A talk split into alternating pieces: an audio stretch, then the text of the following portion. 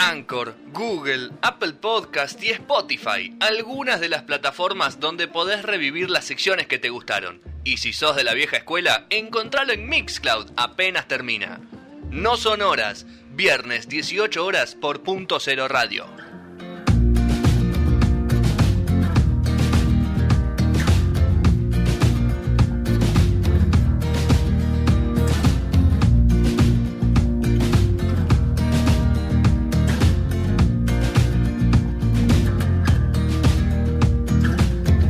Seguimos acá en No Sonoras en este segundo bloque. Vamos, es un placer acá tener a Silvina con nosotros, a Silvina Garré, así que charlamos con ella un buen rato ahora en No Sonoras. Bienvenida Silvina, muchas gracias por recibirnos.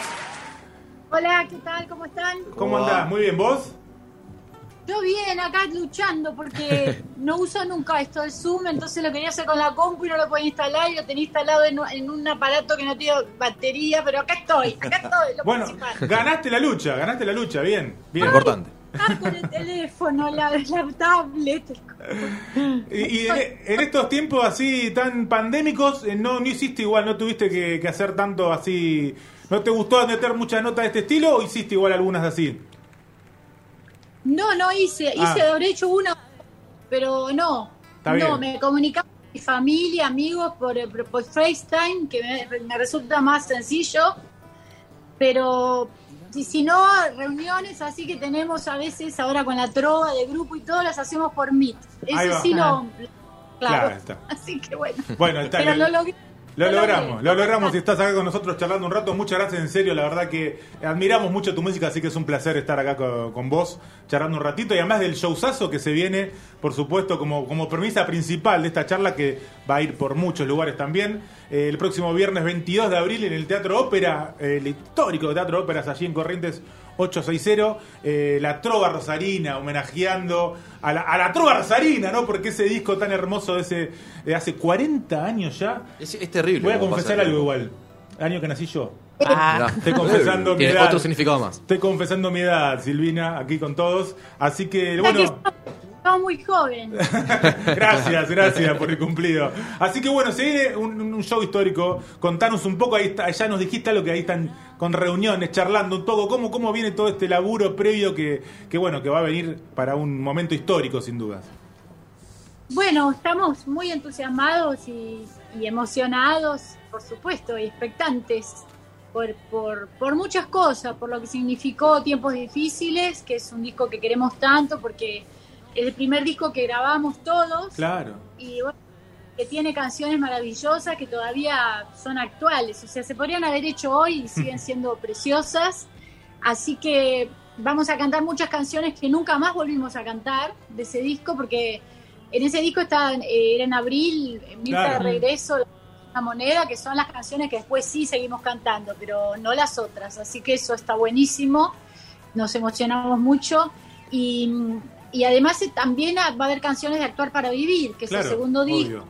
que salió también en el mismo año, y también, por supuesto, las, los temas de los distintos autores que formamos parte de- del grupo, ¿no? Que va a estar ahí tocando. Eh, vos ahí hablabas de esto de, de, bueno de, de volver a encontrarse con algunas canciones. ¿Cómo re- realmente tuvieron ese ejercicio de hacer como un reencuentro con ellas, de ponérselas a escuchar, decir, che, bueno, mirá, mirá lo que era esto, de ca- caer emoción seguramente? Eh, ¿Se juntaron a hacerlo, lo hicieron por su parte? ¿Cómo, ¿Cómo fue ese reencuentro con esas canciones? No, no, eh, por supuesto cada uno escuchó primero Claro. todo el disco y después este ya en el ensayo, bueno, armamos, ya sabíamos más o menos lo que teníamos que cantar, lo que pasa es que están ayornadas, no están, están, tampoco queríamos hacer versiones que no se parezcan en nada a los temas, ¿viste? Porque no, tampoco era la idea. Claro. Pero volvimos a, bueno, a rearmar los coros, las voces, ahora ya, ya hemos tenido ensayos, ya nos encontramos, entonces ya está ensayado eso, ya están los temas armados. Hablabas de, que las canciones tienen eso de, tan resignificativas hoy día, de tanta actualidad. eh, empezando por el nombre de- del disco, ¿no? Que creo que podés encontrar cualquier momento para ponerle ese nombre, sin dudas. Eh, pero ¿cómo, ¿cómo recordás vos esos tiempos hoy en día, ¿no? Eh, tanto, tanto lo social como lo de ustedes, que era un- una incipiente movida que estaba armándose y que iba a ser tan fuerte en la música nacional, ¿no?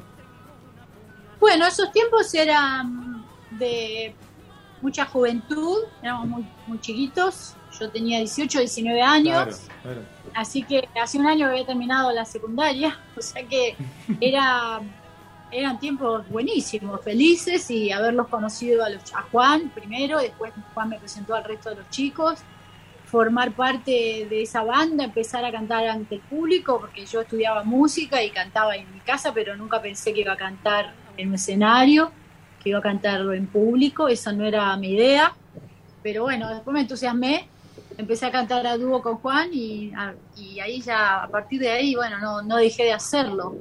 Recuerdo, eh, eran tiempos muy difíciles para el país. Eh, primero cuando, por la dictadura y además después también sale el disco Malvinas, o sea, había hechos muy tristes y al mismo tiempo para nosotros en lo personal situaciones muy felices porque estábamos cumpliendo un gran sueño. Ahí, eh, bueno, toda, toda esa movida que se creó, que se fue creando en esos tiempos, eh, ¿cómo, ¿cómo la veías vos desde tu lado cuando vos me contabas? Bueno, yo primero la verdad que no tenía capaz tan en mi mente ponerme a, cantar para el público? ¿Cómo fuiste viendo todos esos compañeros que empezaron a llegar, a aparecer? Eh, ¿Cómo se veía ese florecer de, todo, de todos esos artistas de ese momento? Bueno, ellos ya tocaban en público. Mm. Es más, yo no los conocía personalmente. Pero sabías que estaban ahí dando vueltas. No, no, fui a escuchar. Por eso, claro, ya, ya los tenías. En Rosario había un montón de shows. Entonces, me acuerdo que tocaba solo con la guitarra y yo fui a escucharlo y no, no había hablado nunca con él, o sea, después lo conocí a él, pero a Rubén también lo escuché cantar, eh, a Lalo de los Santos, bueno, muchos grupos que había, a Adriana, a Bonicio, a Fandermole, ellos hacían shows ya, ya hacía bastante, que tocaban, este y yo no, yo empecé a tocar cuando, cuando lo conocí a Baglietto, y a partir de ahí armamos bueno, el dúo que después rápidamente se armó como un cuarteto y después ya el grupo definitivo para venir a Buenos Aires. Vos ahí también empezaste a tocar, eh, bueno, al año siguiente ya sacaste un disco, eh, después empieza la, cuestión también que, que, bueno, que muy recordada, ¿no? Tu participación eh, como cantando en la, en la película de, Eva. ¿Cómo, ¿Cómo, fue encontrarte ahí con, con, esa figura tan fuerte, ser la voz, ¿no? De, de, esa, de ese momento eh, ¿Cómo viste esos primeros años? Porque claro, vos hablabas que recién empezabas y esto que te estoy diciendo fue uno o dos años después, ¿no? O sea, estamos ahí, en ese mismo momento casi. Y sí, claro, 21 años. 19. eh, sí, yo lo pienso ahora y es como increíble, ¿viste? Digo, 20 años y todas esas cosas, tanta gira y, bueno, tantas cosas vividas, pero qué lindo, con tanta intensidad y haciendo lo que uno le gusta. Lo de quien quiera y que oiga, Evita quien quiera que oiga, fue impresionante. Eh, por muchos motivos, más allá de por lo que era la película, la figura de Evita y demás, por el grupo, por la gente que estaba haciendo esa película, ese director Eduardo Miñona, un ser humano extraordinario, talentoso, escritor, cineasta. La música es del querido Lito Nevia, entonces estaba trabajando con una gente maravillosa. Y además yo recién había dejado de cantar con Juan y recién empecé a estar sola. Entonces a mí me ayudó muchísimo, me dio mucha confianza eh, ese proyecto porque me había quedado un poquito solita, un poco perdida. Pero enseguida, viste, encontré cosas para hacer y para, para reafirmarme y para, para sentirme más acompañada y más segura en lo que estaba haciendo. Y te pregunto, en ese momento, bueno, obviamente salir al escenario, pero también en cine, eh, la repercusión y vos siendo tan chica, ¿cómo, ¿cómo fue en lo personal? Porque también fue algo que tuvo mucha repercusión. Sí, fue muy intenso. Lo que pasa es que la, o sea, la repercusión fue intensa, pero la experiencia fue mucho más intensa todavía. Eh, la experiencia de hacer esa película fue maravilloso, porque yo no me lo esperaba yo había sido convocada para cantar, porque la película, la banda de sonido es instrumental, excepto tres canciones con letra del director, de Eduardo Miñona, y música de Nevia. Y el resto todo música de Nevia. Eh, y a mí me llamó Lito para cantar las tres canciones. Ese era el inicio. Hmm. O sea, era, ese era, me habían convocado para cantar tres temas. Y cuando estábamos eh, grabando los temas, en un momento me acerca Miñona un papelito y me dice, lee esto. Y, eran unas palabras de Evita a Perón en su lecho de muerte. Y yo le digo, pero o sea, no me dejó leerlo antes, me grabó Ah, el, el primer toma. Por primera vez y por- lo único que yo le dije es, no soy, mirá que yo no soy actriz, porque claro, no era algo que tenía que cantar, ¿viste? Claro. Y me dijo, justamente por eso, no, no quiero que, que lo diga una actriz. Vos, le, vos lee, lee esto. Lo grabaron, bueno, eso quedó en el disco y después entonces Eduardo me dice, bueno, mira, eh, en la película es un documental, eh, diferentes testimonios y va a haber una persona que era Flavia Palmiero que va a ser de, de Evita en chiquita, de cuando sale de Junit, de los toldos y demás, pero no habla en toda la película. O sea que la voz de las cartas, de los de, de las cartas de, de Evita y demás, queremos que vos las leas. Entonces ahí ya pasé a otro, a otra instancia que era ir a un estudio muy grande eh, donde se grababan antes las no me acuerdo ahora el nombre del estudio pero era un estudio importante que después cerró pero donde se grababan las películas las voces los doblajes de las películas Eh, y bueno hice un, un trabajo muy muy grande que después quedó la mitad o sea quedaron las cartas entonces cuando ella iba en el tren suena mi voz en off imaginando Claro. lo que El relato. lo que va- claro pero además me hicieron grabar muchos discursos Mirá. o sea, mirá. leer discursos que iban a ir en la película como si ella los, los estuviese imaginando también. Pero eso después no quedó. Pero me, pero la experiencia fue maravillosa y además conocerlo, como te digo, a Alito ya lo conocía, Alito Nevia ya había trabajado con él. Eh, pero bueno, cuando vino Alito con ese proyecto es como que me cambió la vida. Recordamos entonces, el 22 de abril, eh, la Trova Rosarina, 40 años de tiempos difíciles, pero ¿qué es lo que se viene tremendo? Eh, Perdón, Sí, 22 por favor. y 23. Ah, El 23, agregaron, se sí. agregó totalmente esa data. Bueno, viene, viene lindo, viene muy, muy lindo esto, eh, viene muy lindo, Silvina. Eh, hablando de vivo, este fin de pasado estuviste tocando también, eh, estuviste en la usina tocando unos temitas con otras músicas. ¿Cómo fue esa experiencia? Muchas, mucha historia de, de, de todo, ¿no? Eh, juventud también. ¿Cómo, ¿Cómo viviste ese momento con tantos, tantas artistas? Eh, la verdad que una muy linda jornada que se vivió ahí en la usina del arte.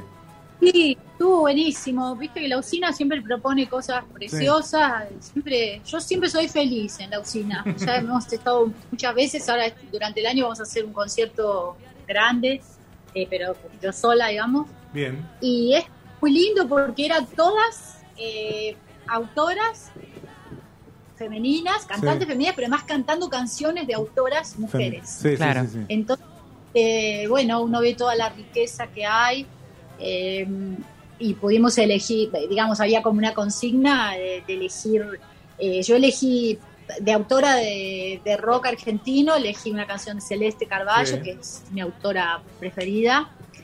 Este, y después este, un tema de Carol King, porque hacíamos, teníamos que hacer algo en portugués o en inglés, y después canté dos canciones mías, bueno, después estuvo divinas las chicas también muy talentosas, eh, eh, estuvo Mel Muñiz, eh, Solmianovich, Silvina Moreno, Sí, eh, Eh, Vane Butera ah, también, ¿no? era, sí, La verdad que... era- perdón, no, Ahí, está, ahí estás, eh, perdón, ahí se cortó un poquito. ¿Me escuchás? ¿Ahí? Sí, así. Ah, perfecto. Bueno, no, ahí hablamos de todo, de esta movida hermosa, que con tantas generaciones ahí juntas, eh, ¿conocías a todas, algunas no? ¿Cómo, cómo te llevas vos con, con, con esto incipiente, que por suerte hay cada vez más eh, músicas argentinas cantando? Eh, ¿cómo, ¿Cómo te llevas vos con ellas? ¿La escuchás? ¿Sos de escuchar mucho? ¿Conocés? Conocía a dos de las chicas, a, a tres conocía, a dos las conocía de cantar juntas. Hermoso. Mm. Eh, y conocía y conozco muy bien su trabajo. Silvina Moreno y Solmeanovich conozco muy bien lo que hacen, las admiro muchísimo. Eh, he ido a cantar eh, como invitada de Sol, en su concierto, y ahí la conocí a Silvina y después escuché lo que hacía.